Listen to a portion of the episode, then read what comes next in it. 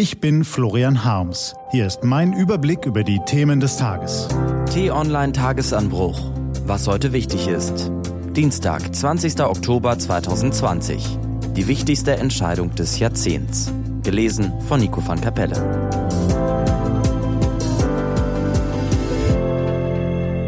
Bevor es losgeht, ein kurzer Spot. Sind wir noch ganz dicht? Immer mehr Menschen leiden an Osteoporose. Deshalb braucht es die Aktion Knochenstarkmacher. Informier dich auf aktionsbündnis-osteoporose.de. Was war? Es ist nicht so schwer herauszufinden, wen der korrupte Politiker Donald Trump für einen korrupten Politiker hält. Dazu muss man ihm nur bei Twitter folgen. Joe Biden ist ein korrupter Politiker und alle wissen das. Der korrupte Politiker Joe Biden lässt die betrügerische Hillary wie eine Amateurin aussehen. Oder natürlich auch die Variante in Großbuchstaben. Joe Biden ist ein korrupter Politiker.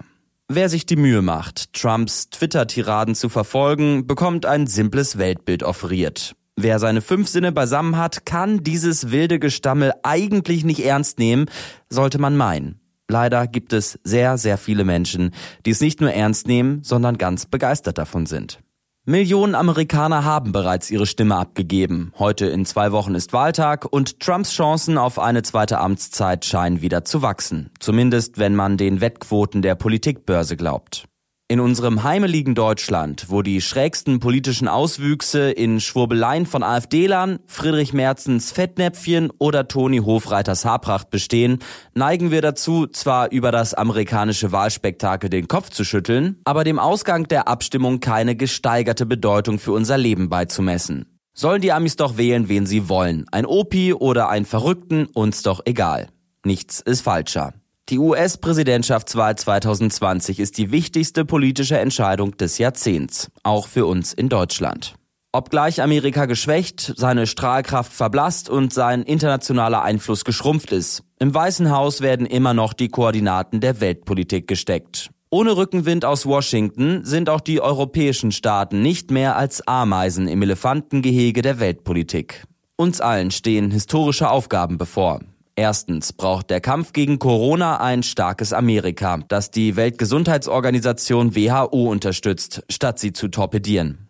Zweitens muss der konsequente Schutz des Weltklimas endlich vorangehen. Jeder Tag zählt. Die USA sind der zweitgrößte Verursacher von Treibhausgasen. Und nur sie haben die Macht, auch Staaten wie Indien, Japan oder Brasilien zu entschlossenem Umweltschutz zu bewegen. Drittens muss das in vier Monaten auslaufende New Start-Abkommen zur Begrenzung strategischer Atomwaffen gerettet werden, um die Gefahr eines nuklearen Krieges zu bannen. Es braucht eine politische Autorität, die den bestehenden Vertrag mit Russland verlängert und dann Verhandlungen über ein neues Abkommen koordiniert, das auch die Arsenale Chinas, Indiens, Pakistans und Israels einschließt. Viertens braucht der Westen einen Anführer, der den Konflikt mit China nicht auf Twitter-Krawall und ein Wettrüsten um Zölle reduziert, sondern ernsthaft versucht, faire und verlässliche Regeln für die Weltwirtschaft zu definieren. Als führendes Exportland ist Deutschland darauf angewiesen, dass die drohende Bipolarität unbedingt vermieden wird. Sie hängt schon jetzt wie ein Damoklesschwert über unseren Köpfen. China und die USA könnten schon bald verlangen, dass Handelspartner ausschließlich ihre Normen und Produktstandards befolgen und die des Rivalen ablehnen. Deutschland müsste sich dann entweder für Washington oder für Peking entscheiden. Es wäre das Ende unseres Wohlstands, der auf florierendem Handel sowohl mit China als auch den USA basiert. Vier Aufgaben von historischer Dimension. Jeder braucht einen besonnenen, entschlossenen und zum Konsens fähigen Anführer im Weißen Haus. Ein Menschen mit Empathie, Erfahrung und Weitsicht. Am 3. November stellt sich die Frage, wer die Geschicke der Weltpolitik auf Jahre hinaus prägen darf. Entweder ein blasser Politdino, dessen Programm sich darin erschöpft, die Fehler seines Gegners anzuprangern, oder Donald Trump. Ein Mann, der Lügen ausatmet wie andere Leute Luft. Der so viele Falschinformationen über die Corona-Pandemie verbreitet hat wie kein anderer Mensch auf dem Globus. Der den Hass auf alle schürt, die sich weigern, ihn anzuhimmeln der jeden Tag Salz in Amerikas gesellschaftliche Wunden streut der auf demokratische Spielregeln pfeift und sich auch noch damit brüstet, der Abkommen zerschlägt, statt neue zu schließen, der die internationale Politik mit seiner Destruktion vergiftet, der bewiesen hat, dass er ungeeignet für das mächtigste Amt der Welt ist. Darum geht es jetzt. Um eine historische Zäsur für Millionen Menschen auf der ganzen Welt. Auch hier bei uns in Deutschland. Was steht an? Die T-Online-Redaktion blickt für Sie heute unter anderem auf diese Themen.